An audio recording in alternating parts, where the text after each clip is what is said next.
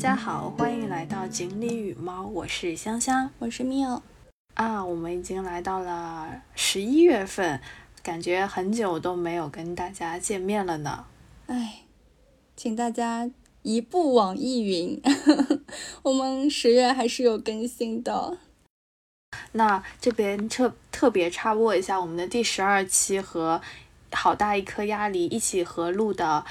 乙女游戏的。话题讨论，呃，因为审核的问题，没有在泛用型播客平台进行同步更新，但是我们有在网易云音乐上上传，大家可以一部网易云音乐直接搜索“锦鲤羽毛”就能收听到我们的节目啦。好的，那我们就正式开始今天的节目吧。我们今天的节目非常特别，它是一个一年一度的续集。你要不要说一下你的上一期？好的，那今天的节目呢，是我们继第四期时代少年团的特别专辑之后的又一个一年一度的新的专辑。那我们今天呢，也想借由时代少年团在出道三周年这个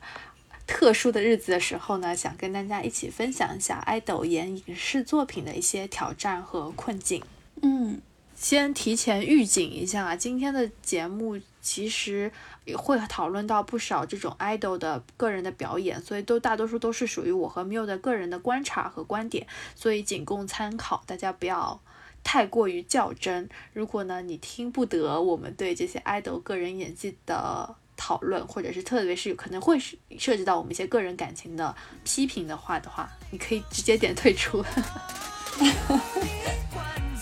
其实大家都可以看到，说现在蛮多的这种影视作品，可能有一些小甜剧啊，或者是在一些比较正剧里面出现一些比较新鲜的面孔。那他可能之前是比较嗯活跃在舞台上的，嗯，包括像一些类似于《我就是演员》这样的综艺，也会遇到一些秀人，嗯嗯，然后在当中的表演可能或多或少还嗯还需要一些磨砺吧，就会导致。呃，一部分的评委可能发出了这种对爱豆去演影视作品的一些比较严厉的拷问和灵魂的质问。我们现在也看到使团的孩子们有参与这样的节目，那也想从我们的粉丝视角来观察一下他们的一些表现，也希望可以有更多的人可以看到他们的进步。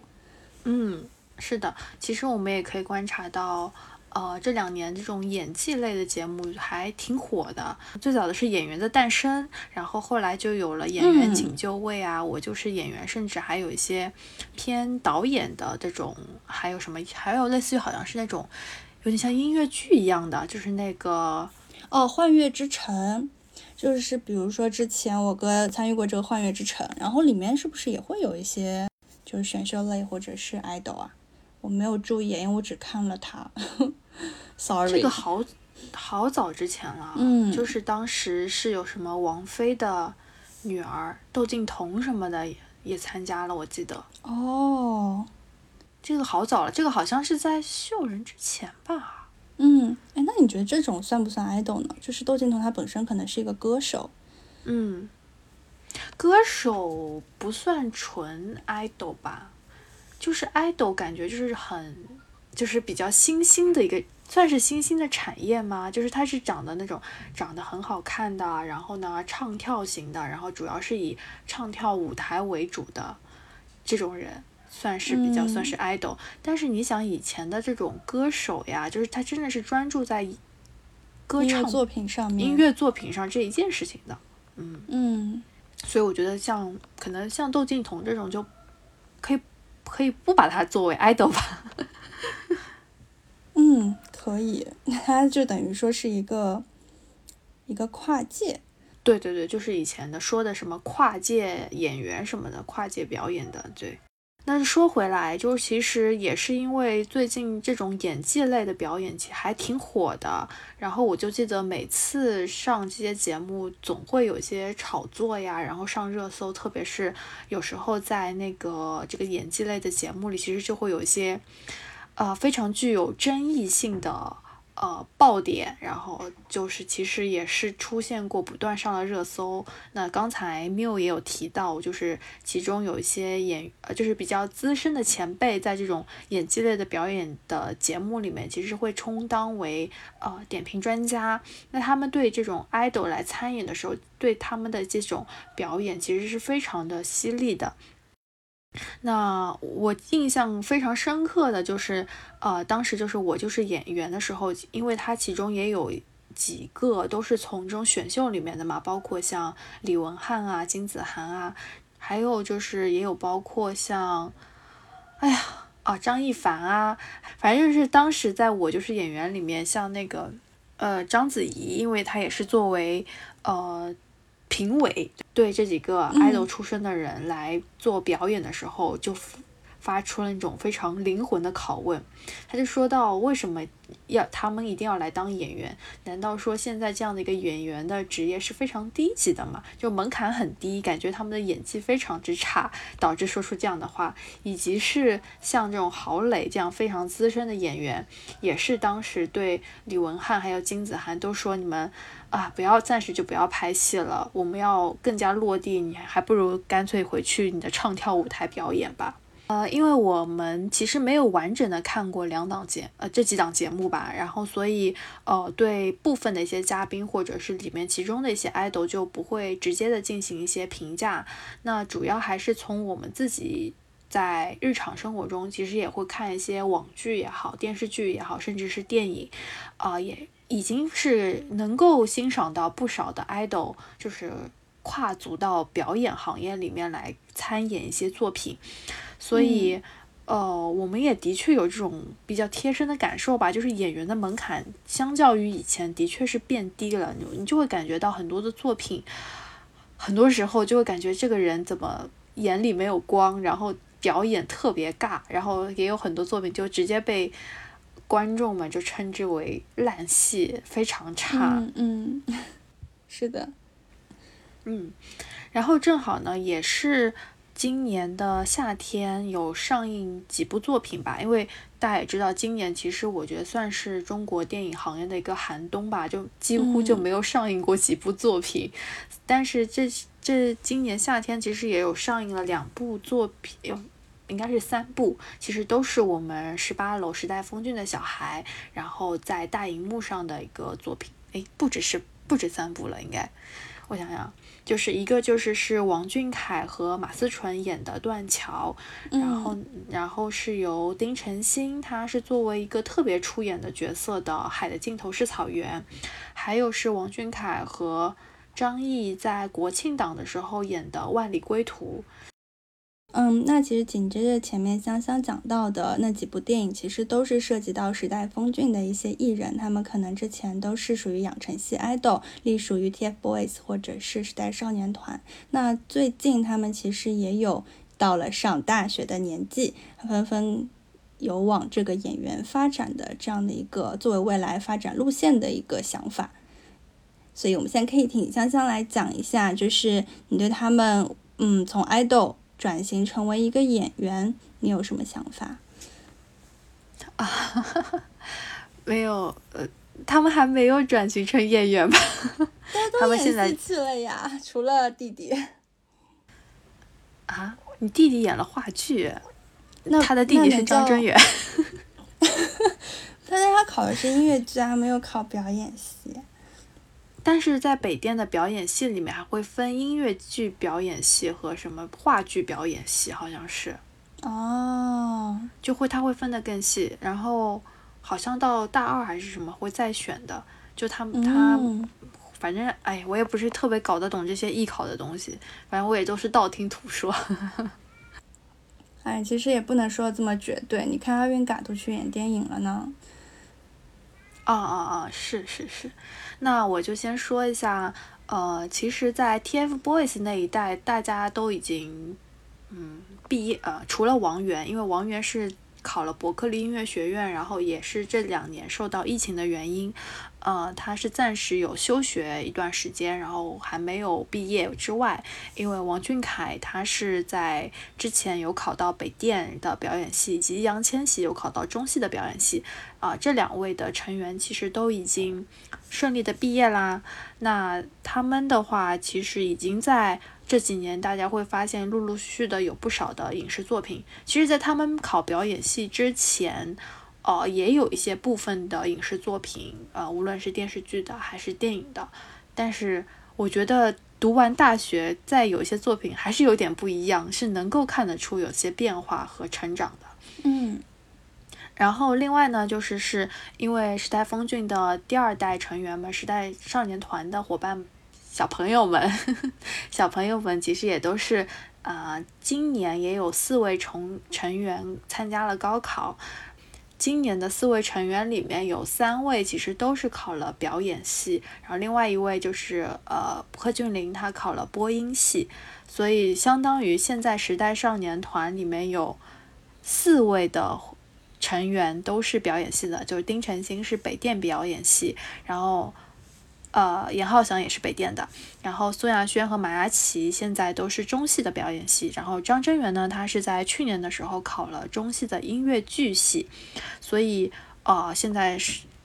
怎么说？除了我们刘耀文小朋友他还在读大二之外，其实全员都是男大学生了。大二，高二，高二，对不起，提前了。呃，所以在今年上半年的时候，我觉得时代少年团也有一个很长的空窗期，因为大家都在高备战高考嘛，有四位成员，所以也能够很明显的感受到这个上半年的漫长的没有物料的空窗期，然后到暑假的时候一下子物料到大爆发的感觉，幸福吗？井喷的感觉，痛并快乐着，就是我自己忙的要死，然后抽空看一看。嗯，哎，那你对贺峻霖考播音系，嗯，你会觉得是符合他的一个路线发展，或者说这是他想要做的事情吗？是他考播音系其实还是属于比较意外的，因为他其实当年艺考的时候，他同时考了播音系和表演系，就他不是考了中传嘛？他考中传的时候，播音系和表演系都有录取的，然后他同时也考了另外的是北电还是中戏吧，也有考表演系的。哦。考了这么多，嗯，对呀，艺考就是要考很多，就是 offer 挑选一下。对对对对对对，是的，是的。所以我觉得他是因为他当时就是有给粉丝或者是说跟别人分享这个经历的时候，也是他自己做了一个决定嘛。他相当于在去年的时候。就是去年他有跟严浩翔一起主持过一个央视的活动，然后在那个活动上，他就说他觉得因为做一个嘉宾主持人的这样一个角色，然后在一个就是他们不是会卡点，然后进广告或者进表演嘛，就有很严格的时间点，然后他就是。有一段内容就是正好要卡在那个很短的几秒钟内要完整的说完，他觉得就是在那个正好能够卡住点，然后又把那段内容讲得很清楚流利的时候，他就觉得我好像一下子找到了自己比较擅长的东西。嗯，热爱各有不同，青年本该如此。每一代逐日移山的青年都有自己奋不顾身的热爱，每一份炽烈的热爱都值得被用心对待。然后，所以他就坚定了他想考播音系这个。呃，发展方向吧，所以后来他就自己去，呃，在去年年底，应该就是年底的时候就开始准备播音系的一些艺考，所以我觉得其实还蛮神奇的，因为你想，其实这种 idol 出身的应该还算是比较少，会是考播音系的，一般大多数都可能考表演系会多一些，好像是。是的呀，而且播音系的话，嗯。未来的方向是做主持人，对，播音系应该就是做主持人吧。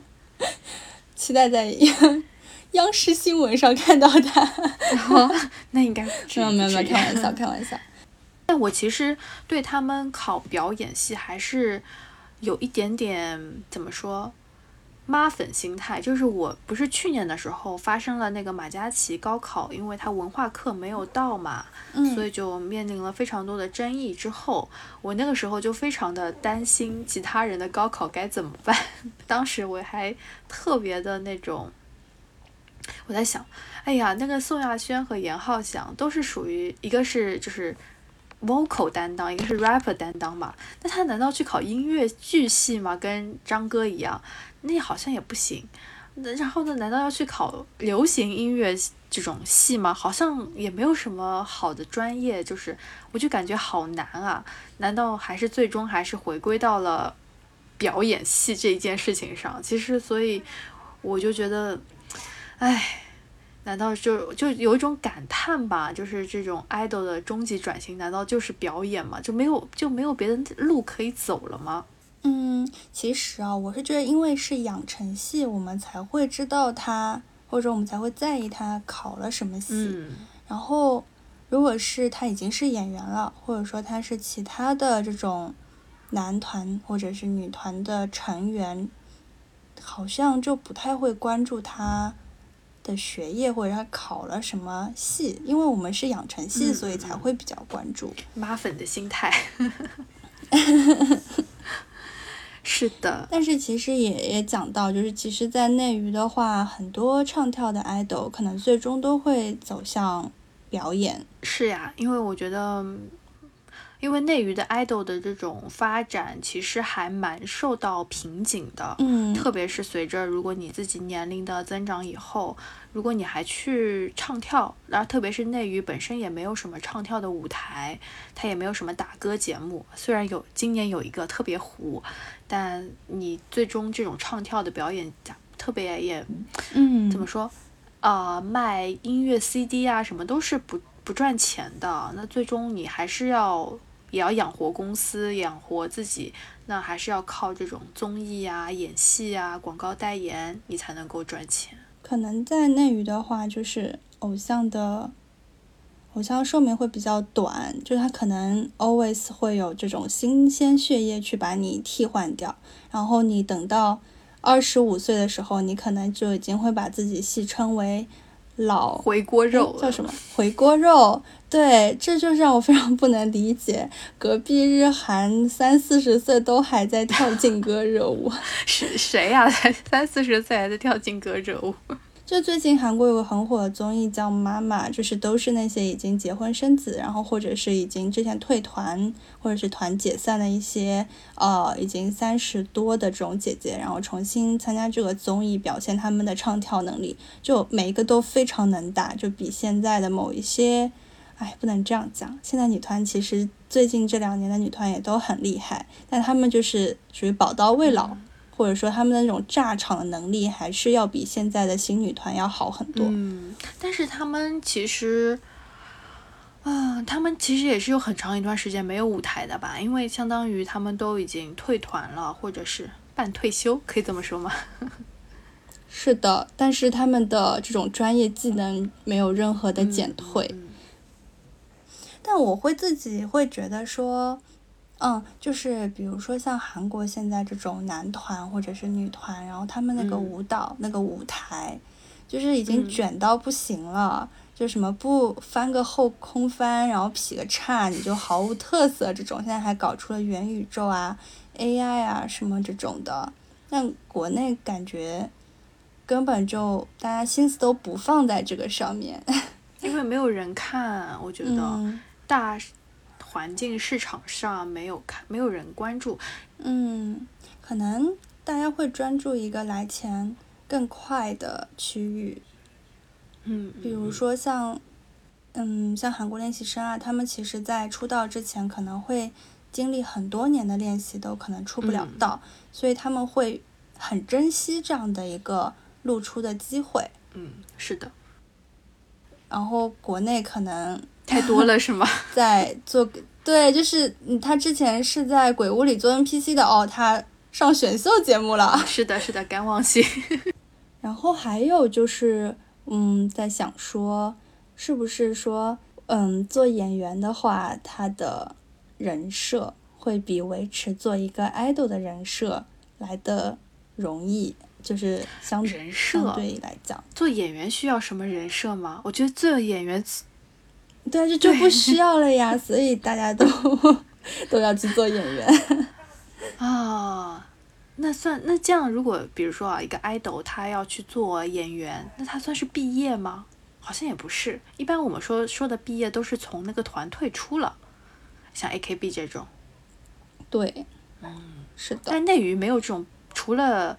SNH、AK、AKB 的中国团之外，好像并没有什么毕业这样的说法。嗯，毕业只有日本 AKB 系。有这个哦，或者是早安早安少女那种，就是女团这边会比较多有这样的一个概念。然后它其实也是呃一一方面可能是自己想退出了，另外一方面是给团内的这种新生血液来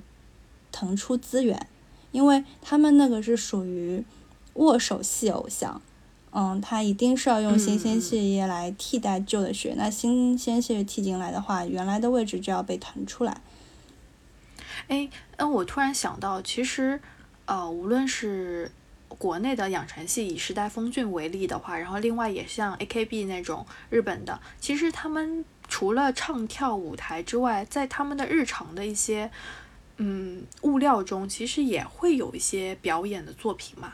嗯，会有，就是你的资源其实是呃，比如说像。我之前的 AKB 或者是阿拉西这种团，他们最初的这个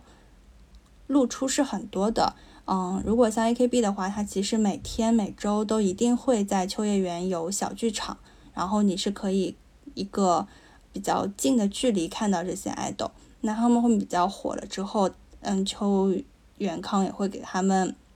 安排很多活动，然后不管是握手的活动，还是他们会在自制的这种剧里面担任角色，然后进行演出。就是之前 AKB 的马路须加学院还是蛮有名的，刚开始的几季也是做的蛮好的。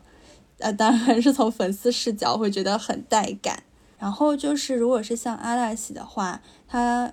刚出道的时候是红利期嘛，就是资源非常非常多，从 live 啊到 fan meeting 啊这种都很多。然后中间他们也经历过一段低谷期，因为前后都是大前辈，然后下面也有新生力量顶上来，他们还没有奠定自己地位的一段时间。加上爱爸那个时候也有黑料，然后就一下子就跌到谷底了嘛，然后再慢慢慢慢爬起来，也就是对他们自己的一些人设做了一些调整。可能渐渐把一些锋芒给遮起来了，然后更偏一个比较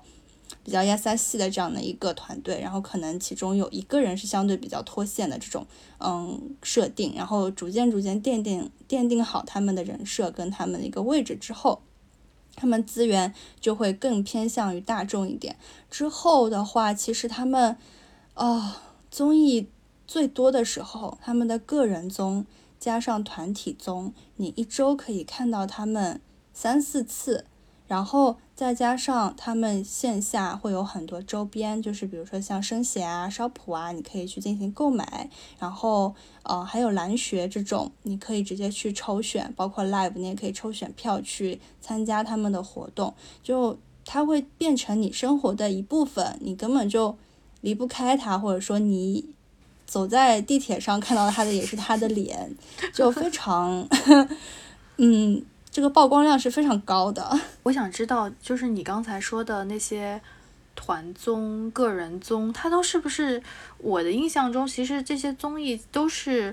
呃跟电视台合作的，它不是自制的。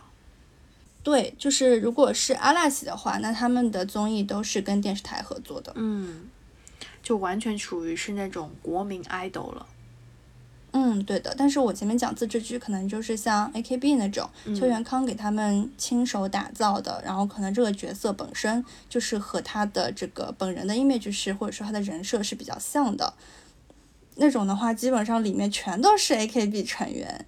对，那我觉得就是 A K B 的那个自制剧，就跟时代峰峻之前他们做过很多的自制剧就非常的像，因为最早的时候时代峰峻也是。呃，从 TFBOYS 的男生自习室开始，然后到二代的时候，他们也有自制剧叫《念念》啊，《第二人生》啊等等，就是他们就会以这种呃公司自负盈也不算自负盈亏吧，就是做这种网上的自制剧，然后来呃呈现给粉丝他们的一些表演。嗯，但它这个是放在什么平台上面的？就是比如说什么是高会才能看，还是说是加入什么 club 才能看之类的吗？就是最早的男生自习室，它是一个类似于情景短剧，其实就这个就是在放在 B 站上的。然后它的那个念念和第二人生应该都是跟腾讯视频合作的。然后你就可以还是还是在哪个，反正是有在视频网站上可以看的，都是在视频网站上可以看到，但是都是没有上新的。除了那个当时 TFBOYS 不是特别火了嘛，就是因为《青春修炼手册》那个时候特别火，然后 TFBOYS 就参演了一部应该是和芒果台合作的《我们的少年时代》，然后这部剧是有上新的，就是在芒果台有放。然后其他的话就基本上没有什么。上新的这种表演影视作品了啊，除了像，呃十五呃丁程鑫他十五岁，应该是二零一七年的时候，他有参演过呃那个那个关晓彤和鹿晗定情剧《甜蜜暴击》。哦，对，天呐，原来小丁在里面。对啊，小丁那个时候是演的是关晓彤的弟弟。哦，就其他就几乎。没有什么是种上新的剧，就所以，所以我们就经常楼人就会自嘲自己说，内娱分为两个内娱，一个是时代峰峻的这种楼里的内娱，另外一个就是楼外的世界。对，但我也可能想问一下，比如说像以日韩为例的话，它的这种盈利模式可能是呃付费收听，或者说我把这个东西放在一些呃媒体是。平台上面，那每个点击量或者说点赞量这种都是可以转化成钱，或者说是直接谈分账。然后或者是啊版权收入，比如说像我们田小娟写了这么多歌，她就躺在床上就在收钱。嗯然后或者是 live 啊、fan meeting 啊、咪咕里啊，然后像周边啊这些购买或者是应该说售出吧，也是有钱的。然后，比如说你参加这种线下活动，像蓝雪之类的，嗯，你报名了之后，嗯，也会有很多周边，然后也是要花可以花钱买。那它其实还是有一套比较完整的从前到后的体系的。那内娱是他们，比如说以时代峰峻为例的话，它其实这个养成系是有。有复制到一些日本杰尼斯的这种，或者是韩国练习生这样的概念的话，它有没有这样的一个盈利的体系？嗯，它的盈利的模式也，呃，出它是有那个会员嘛，它这个是应该是跟嗯杰尼斯或者是 AKB 是比较相似的，它就是属于你有高级会员，你要购买它的会员以后，你才有资格去买它的周边，然后你也可以额外收获得一些这种线上的这种。福利呀，然后特别是如果之后有线，也不是之后吧，就是以前或者是之后有这种线下的演唱会的时候，你作为一个高级会员的话，你就是有呃提前可以购买这个演唱会票的一个时间段，对，但是内娱。比较大的问题就是它这个盈利的模式其实还是跟整体环境有关。那它它比如说你刚才说的那种点击量就是转化嘛，我我能够理解，就像 YouTube 一样，就是你当你的观看量达到一定程度时，其实是会有广告收益的嘛。但是在呃比如说时代峰峻，它最主要的上传的平台就是是 B 站啊，从最早 TFBOYS 开始，那在 B 站上其实。呃，应该是有一些盈利模式的，但是这个 B 站的盈利模式应该是很低的，因为它不是它以这种 B 站是相当于是一个传播渠道为主，哦像 UP 主他是可以有那种什么点赞。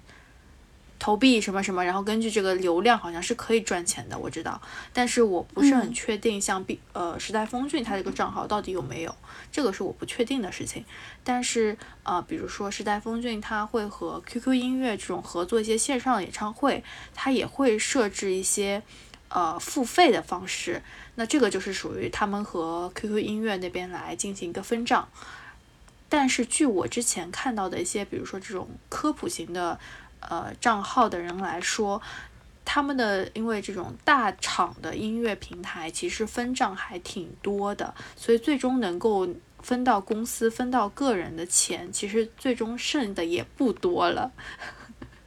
嗯，我觉得最赚的肯定还是在周边，然后呃广告代言吧。嗯嗯，对，广告代言其实是 会比较占比大一点。对，因为演戏的话，他们现在也没有怎么演嘛。但是，呃，养成系其实对于一个公司来说，他们的投入也是挺高的，包括他们的呃训练呀，然后他们的妆造啊，然后他们的那个呃日常生活什么的。但是就会就会有个明显的感觉，就是原来从最早的一个很破的。练习室，然后从 TFBOYS 他们在一个小小很烂的一个自制剧，然后到逐步开始有一些成本的投入，然后到后续有更好的一些后期的制作呀，有更好的呃妆造之后，就是特别是然后也做了一些线上的演唱会，就能够感受到公司是在赚钱的。肯定的。对对对，我们我们才是最可怜的人，我们没有赚钱，我们都在花钱。嗯，你在接收花钱买快乐。是的，是的。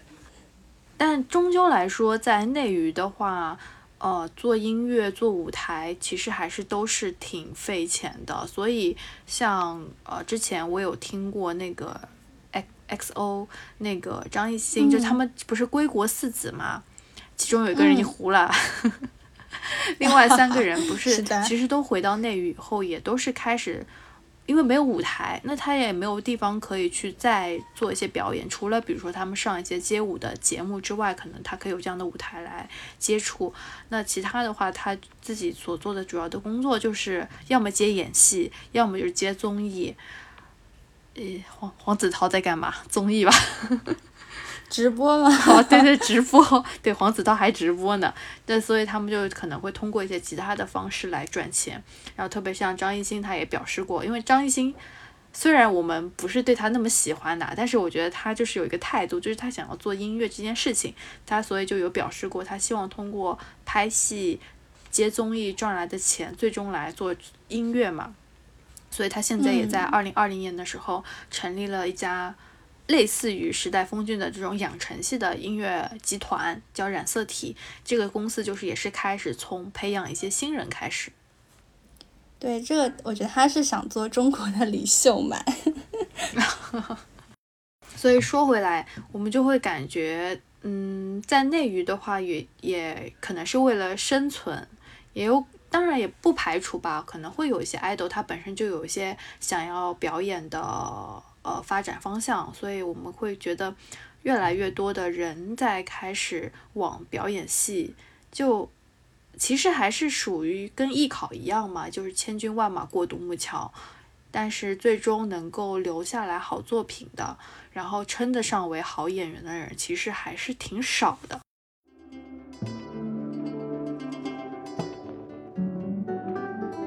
好的，那我们接下来可以来说一下。因为今天是十团时代峰峻特辑，所以我们就也想来说一下，因为这几年的不少的一些演技类的节目中，啊，也有我们十团时代峰峻的小朋友去上表演，所以我们也想借此机会来讨论一下他们的一些表演。好的，我来 Q 人吧，我们从帝国开始，对吗？王俊凯同学。嗯，我觉得小凯的话，哎，这个真的有点久啊！我当时我今天在搜资料的时候才发现，演员的诞生居然是二零一七年的，怎么这么久远？哎，白驹过隙啊！是啊，这也太久远了，已经是五年前的事了。然后我今天下午还看了一下他跟章子怡一起演的一个片段。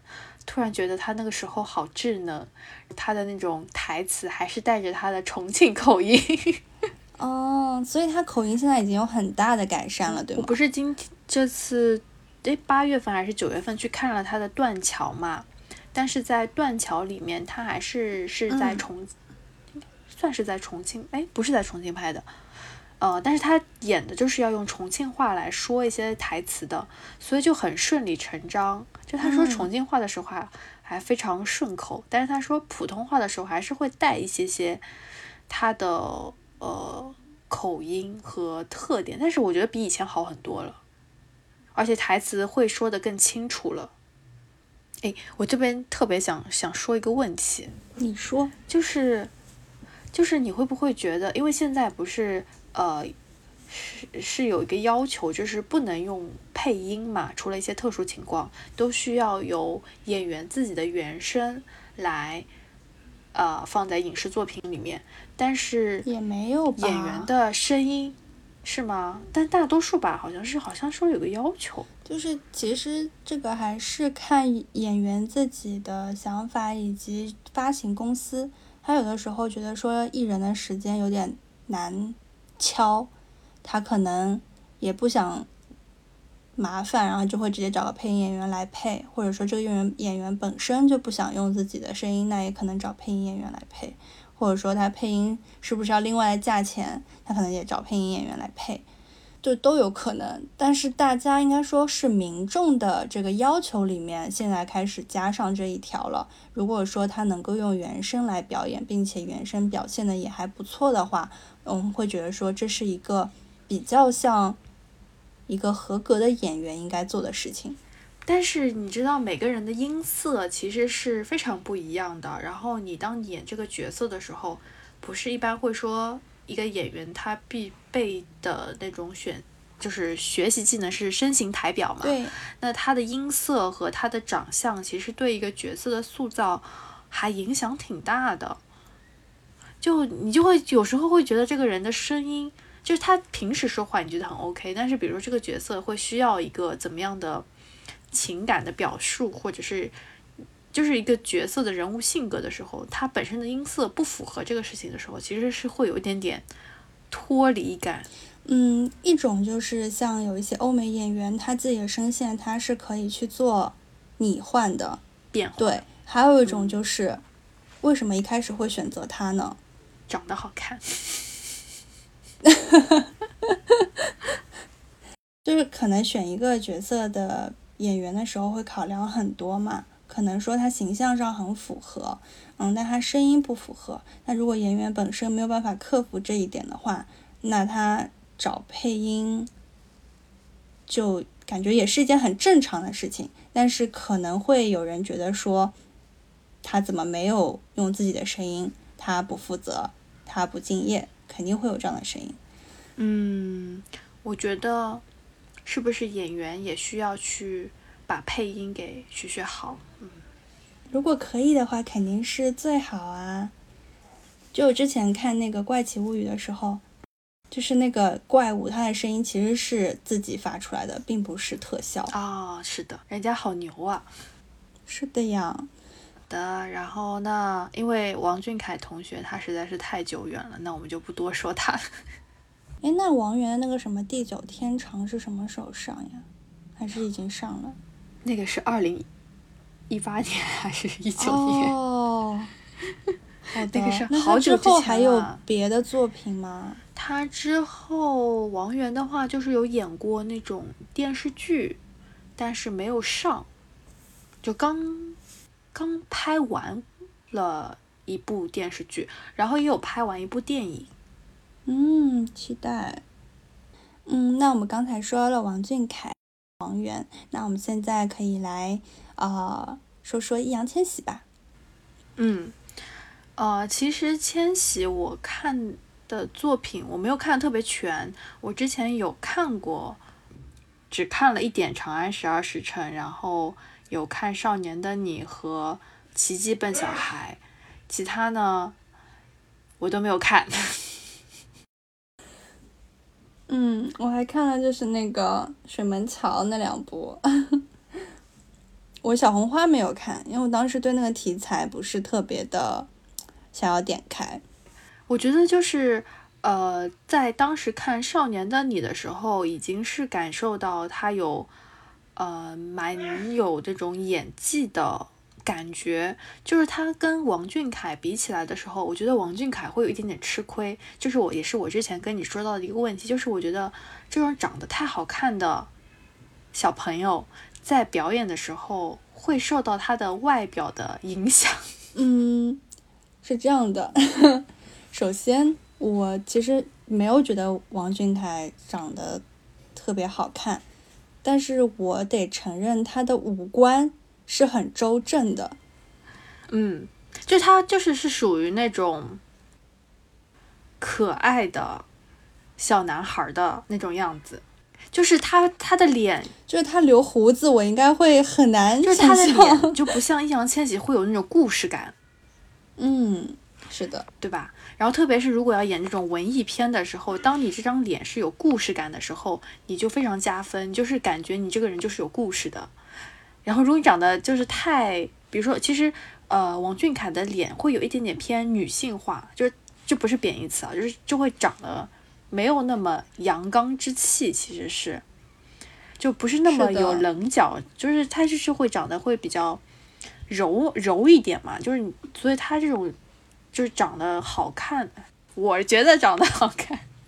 的脸就会在，比如说他会很容易受到一些角色的限制。就比如说他和小丁都是属于长得很周正、很好看的类型，但是我会觉得说，嗯，可能小丁是更更浓颜一点。嗯嗯，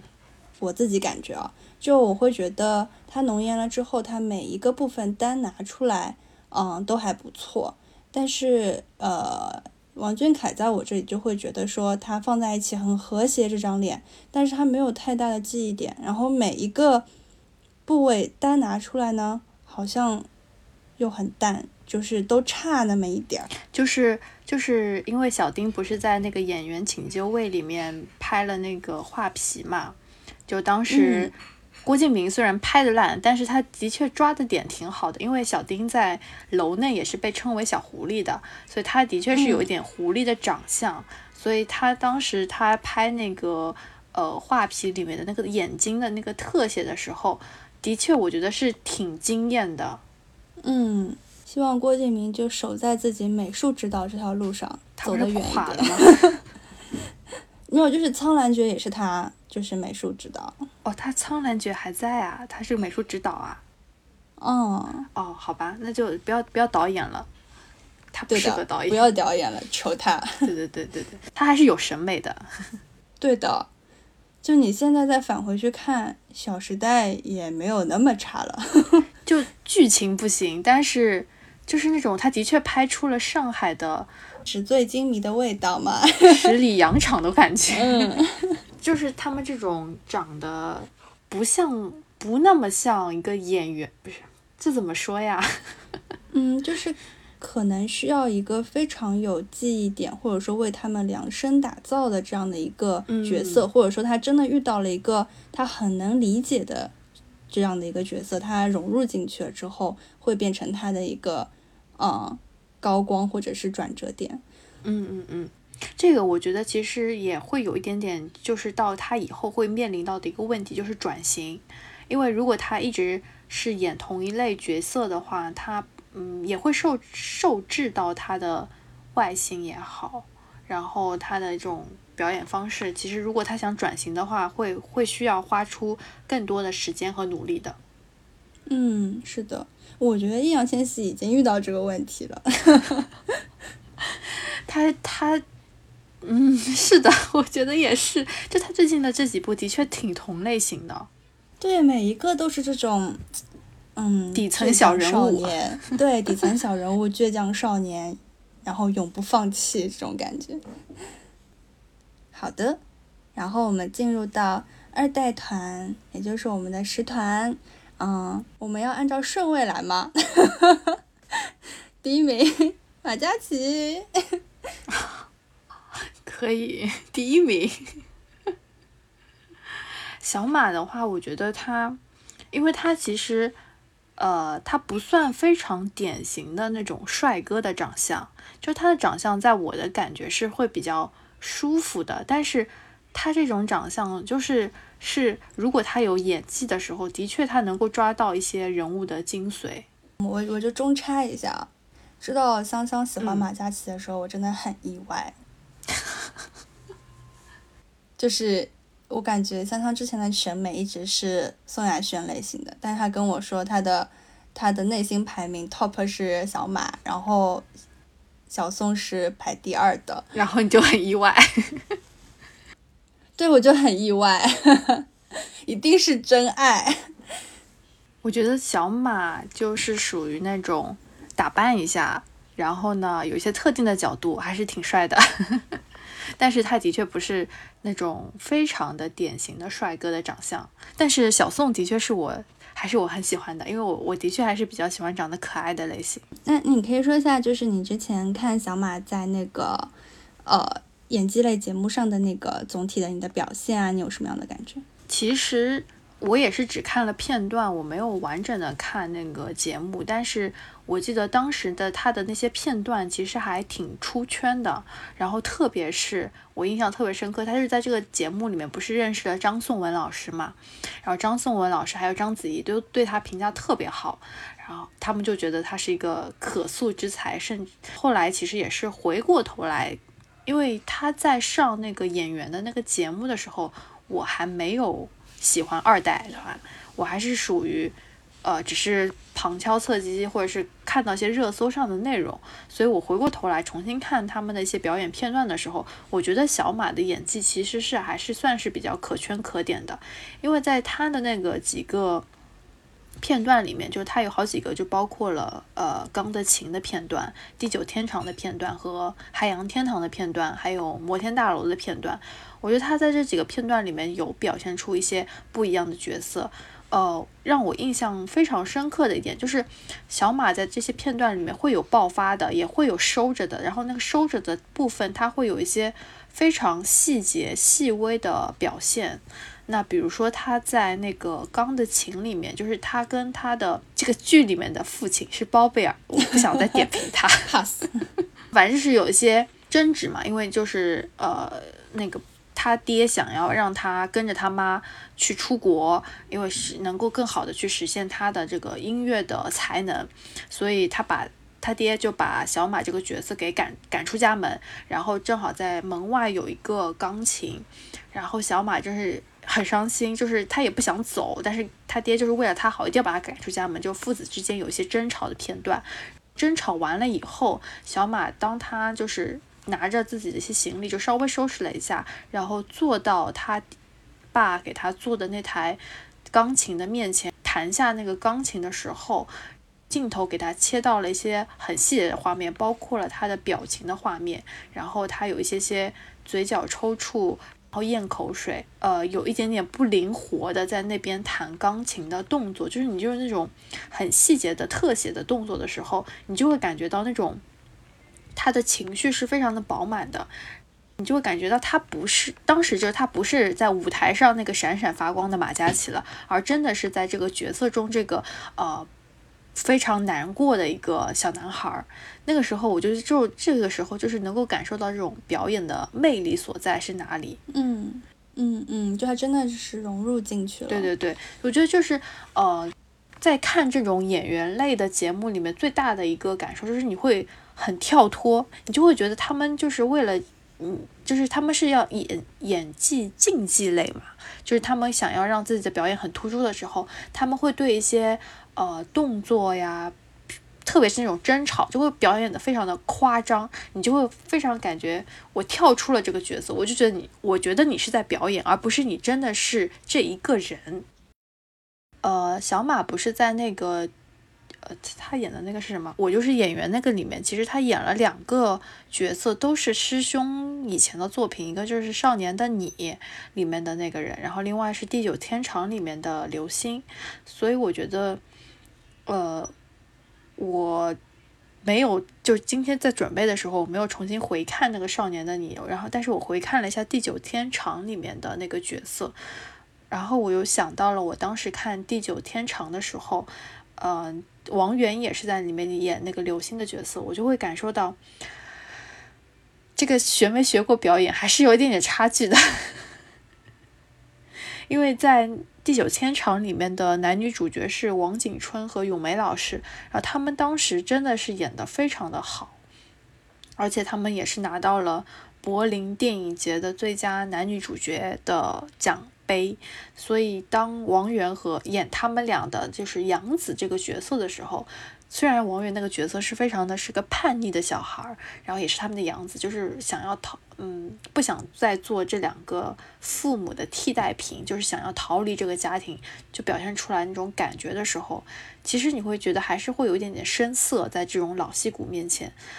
所以，如果像王源想要真的走更长久的演戏的路的话，他还是会需要花更多的时间去学习，因为他毕竟并没有跟王俊凯和易烊千玺一样，去真的是正儿八经去学了表演系嘛。正好说完了小马，我觉得我可以补充一个视角吧，就是在丁程鑫参加那个演员请就位的时候，有一个访谈，就是是专门针对丁程鑫的内容。我觉得他那个访谈的内容中，其实也。嗯，可能说出了一些话，我觉得还蛮动容的。也反正就是我觉得还挺，如果大家感兴趣的话，可以去看一下那个片段。呃，他其实也是当时记者有问他，他为什么想要来参加这样一个演技类的节目。那怎么会想着来？很简单，演员请就位这个，想过来提升提升。然后第二个就是因为这边都是免费的，不来白不来。对，偷师学艺一下啊，还有就是因为之前也偶尔上过一些老师的课，对，呃，实践出真知嘛，还是得实践一下。那他也说到了自己做偶像其实还挺累的，也希望自己能够跳出这些圈子，做一些其他的事情，而且作为。呃，虽然他在整个二代团里面年纪是最大的，但他也是零二年的，他还是很小，在其他的长辈面前还是非常的小，还是作为一个弟弟，所以他有非常多的人生的可能性，他也可以做更多的一些尝试。特别是我觉得，嗯，就是他他也提到了一个很重要的点，就是表演，它会让你感受到一些。呃，不一样的灵魂就是不再是在自己原来的一个舒适圈里面，而是你能够在这样一个新的环境里面得到更好的一些学习和成长。你觉得表演呢，对你来说是你现阶段你觉得必备的，还是自己的一个选择？我觉得是选择，也是必备的。演员的领域来说，我觉得我百分之九十、百分之九十九的进步空间都是有的。所以我觉得他就是。呃，我觉得在这个演员请就位的一些表演里面，包括虽然我觉得在那个海的尽头是草原里面，我并不觉得他表演的非常的 好啊，但是我我能够真真切切的感受到，就是作为一个养成系的 idol，从他最早的时候演一些自制剧，到后来，呃，上了荧幕，上了大电影，呃，之后他有从最。懵懂的一些无知的模仿，然后开始有了一些对角色的理解之后，有一些自己的思考，有一些不一样的深度的表演，当然还是有很大的进步空间的。那那你前面有提到，你并不觉得他在那个草原里面有演得很好，嗯，可以具体说说吗？就是你觉得他哪里还可以，嗯，再进步一下，或者说你觉得哪里是做的不太足的？我觉得。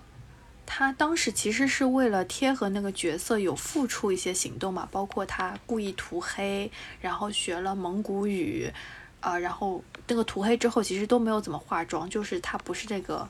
很闪耀的丁程鑫，就长得很美的，就人称大漂亮的丁程鑫了。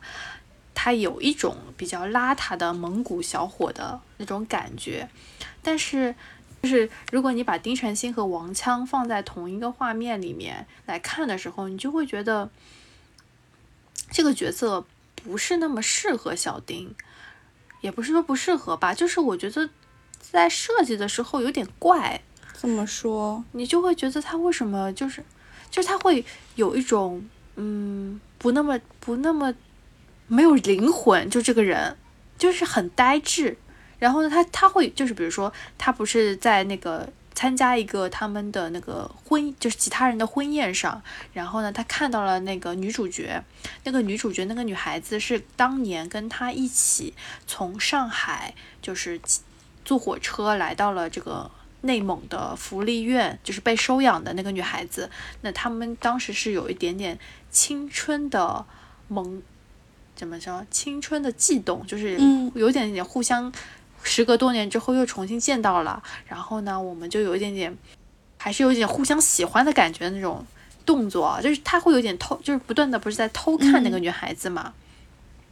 然后王枪就是坐在他的前面，就是想把他挡住。然后他那个表情，我就会觉得有一点点是羞涩的，但是总觉得有一点点怪怪的，我就说不出来。哎，我也说不上来。但我觉得，就当时尔冬升对他还评价挺高的呢。嗯，可能就还是需要一些进修。是的，是的。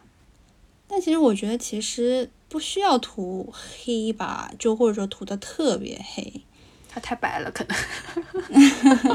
涂黑这件事情，就是在那个呃，我就是演员里面，小马也是，他不是演少年的你嘛，还有演那个地久天长里面，他都涂黑了，他们太白了，大概。可能是太白了吧，说明爱豆都长得太白了。说明爱豆细皮嫩肉，人家才 二十岁。哦，不对，那个时候都没有二十岁，都才十八岁都不到。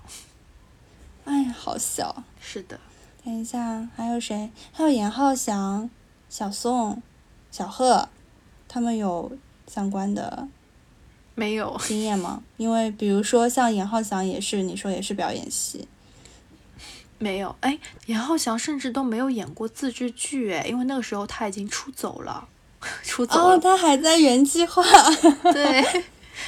对，我看到你 show notes 里面有写说，爱豆的破碎感真的还挺好的，这是在说什么？就是他们在暑假的时候，其实就有发一个新歌叫《哭泣的游戏》嘛，然后这个歌它是有点像是有。前面的 MV 短剧就是每个人他都会表演一个受校园霸凌的人，就是不一样的角色。就比如说，有的人是马嘉祺，他演的是呃比较喜欢音乐弹吉他，但是他在整个就是学班级里面会有那种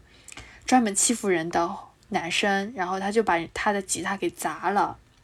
然后他就抱着吉他在回家的公交车上哭，嗯，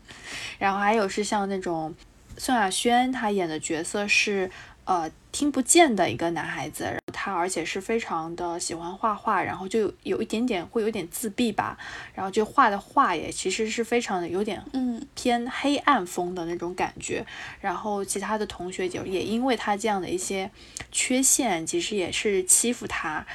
还有像贺峻霖，其实就特别明显，他就是一个长得很漂亮的孩子。然后比如说有其他女生给他告白啊，送一些呃这种情书给他的时候，其他起哄的男生就是看不过去，然后欺负他，还故意把他拖到厕所里去，就是那个什么水池里把他淹淹一下他，什么拿口红涂他啊什么的。所以。因为这首《哭泣的游戏》，它是想要传递的是，你作为一个呃，无论是受到这种校园暴力的人，或者是你是看到校园暴力的人，你你都应该去伸出援手，你不应该是呃视若无睹，坐视旁旁观这件事情，你应该去伸出援手，帮助一下对方。所以我觉得 当时就是这个概念，还有是呃他们的 MV 短剧出现的时候，我觉得还演的不错，就是不是那种很在之前就不是他们还有上过这种演员的节目嘛，就非常的演员节目就是非常的那种就是情绪很激动的那种。因为当你情绪激动的时候，你有很很有可能会用力过猛。但是我觉得在哭泣的游戏里面的时候，基本上都是属于那种很隐忍的，收住的那种。他也是，对对对对，就是是，而且他们本身演的是被欺负的那种角色，然后他会把那种破碎感给演出来，我觉得还还不错，我觉得可以推荐大家去看一下。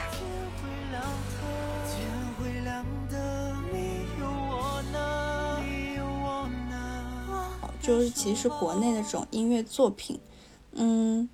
可能并没有传达一些这个团体或者说这个个人的一些想要传达的想法。对，比如说那个哭泣游戏讲的是反对霸凌嘛，那这个就挺好的。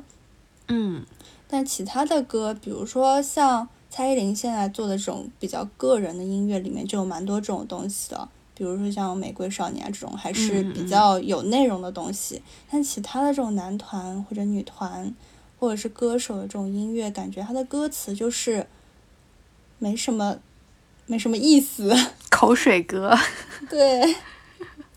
所以反而 rap 就起来了。嗯嗯嗯，是的，是的，特别这种叙事型的 rap，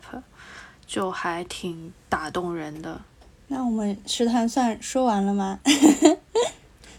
说完了，说完了。我把前面的总结一下，就是会我们就会感受到，呃，因为我们不知道收听这个节目的观众们。观众们，收听这个节目的听众们，听众们，就是有没有看过他们的一些表演的作品？我觉得可能知名度比较高的，像易烊千玺的，可能会大家看的比较多。当然，如果大家感兴趣的话，也可以看一下在演员类的这个综艺节目上的一些表演。那我觉得，呃，idol 其实我们并不否认，或者是我们并不是说他们不可以去表演。而我我们觉得是他们在这些 idol 去表演的前提条件是他们一定要是呃有足够的准备，然后对角色有足够的一些理解，然后真的是能够把这个角色演好，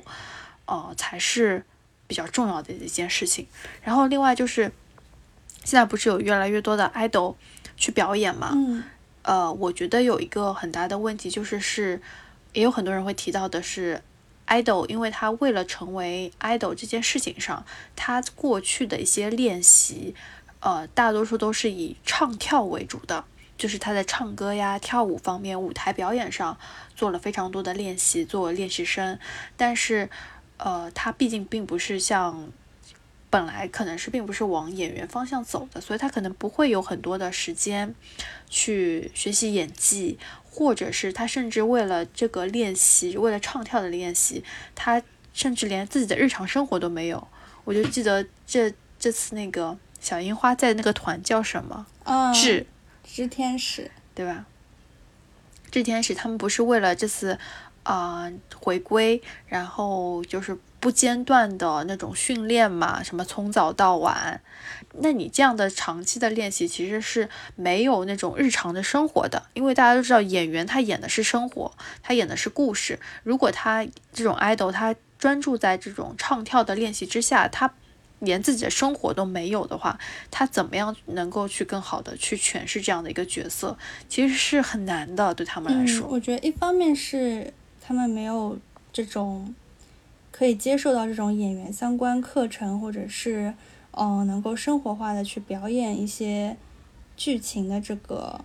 学习或者是这个能力，还有一方面就是，也我觉得导演他的引导也是很重要的。嗯，很多东西他演的好，其实是多方的合成，然后形成的一个作品，然后比较比较完美这样子。就是一个好的演员的激发也会。受到多方面的影响，就是包括导演的指导，其实是很重要的。嗯，是的。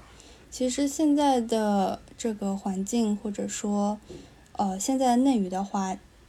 如果说使团这些孩子们以后会往这个表演的方向去发展的话，呃，从你的角度，你会希望他们怎么发展，或者说你比较期待看到怎样的他们呢？就是现在不是大家都考了表演系嘛？那就相当于他们其实，在自己的未来的规划里面就有表演这一个选项。那如果他们自己做出了这样的选择之后，就应该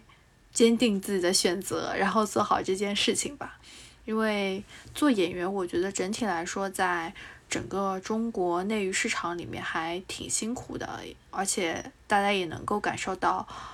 寒冬以来。就整个大环境其实真的挺不咋地的，就是挺让人丧气的吧。可能会越来越难有一些好的剧本呀，然后甚至呃也有很多作品你拍了以后，很有可能因为技术原因被取消，然后呢，也有可能拍了作品甚至都拿不到许可证播出，甚至以前还有机会，有些像文艺片，你可以去拿去国外投稿参赛，但是现在如果你拿不到龙标的话，你都是不能去出出去参赛的。所以对于想要做演员的小朋友们来说，其实我觉得对未来来说还是挺辛苦的，所以大家一定要。坚定的走下去吧。嗯，是的，以后可能都是小甜剧了呢。哦天哪，那就都变成偶像剧了是吗？是的，都是偶像，都是网剧，都是网剧。我觉得他们应该不太可能会接网剧的，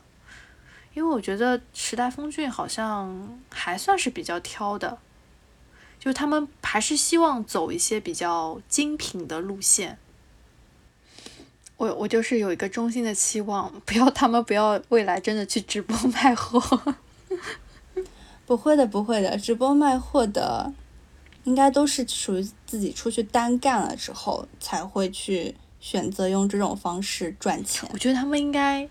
赚的钱够花吗？我不知道，TFBOYS 应该够花了吧？肯定都够花，但是谁都谁都不介意多赚点钱啊。是的，是的，真的是，大家千方百计想要做爱豆、做明星，都是有原因的。但的确也挺费钱的。费钱的是经纪公司呀。杰尼斯吧，虽然说唱歌型的没几个，嗯，演戏都挺好的。但是其实他们也是这种养成系嘛，然后喜多川那个时候是让他们一直是要去上课要培训的，就是唱歌跳舞啊，还有很多别的这种个人才艺啊什么的。他们的我想说他们的这种练习强度啊，就比如说唱歌跳舞的练习强度，是不是不像韩国那么多？因为他们会更注重一些全面发展。嗯，因为我觉得韩国太卷了，就是在唱歌跳舞这一块儿。对他们韩国太卷，然后 S M 是最卷的那个。好的，那今天就呃特别聊分享了一下我们观察到的时代峰峻的一些小朋友在过去的一些影视作品上，还有包括这种演技类的综艺上的一些表演。那我们也非常期待他们未来啊，毕竟是已经要真的是认真的。读大学学表演系这个事儿了，所以我期待他们也是能够在演员的这条路上能够发展的更好。那就最后就说一下，怎么说？说一下我自己的个人私心，祝一下时代少年团出道三周年快乐！特别，我想在这里也要遥祝一下 TFBOYS 二零二三年十周年快乐，早日相聚。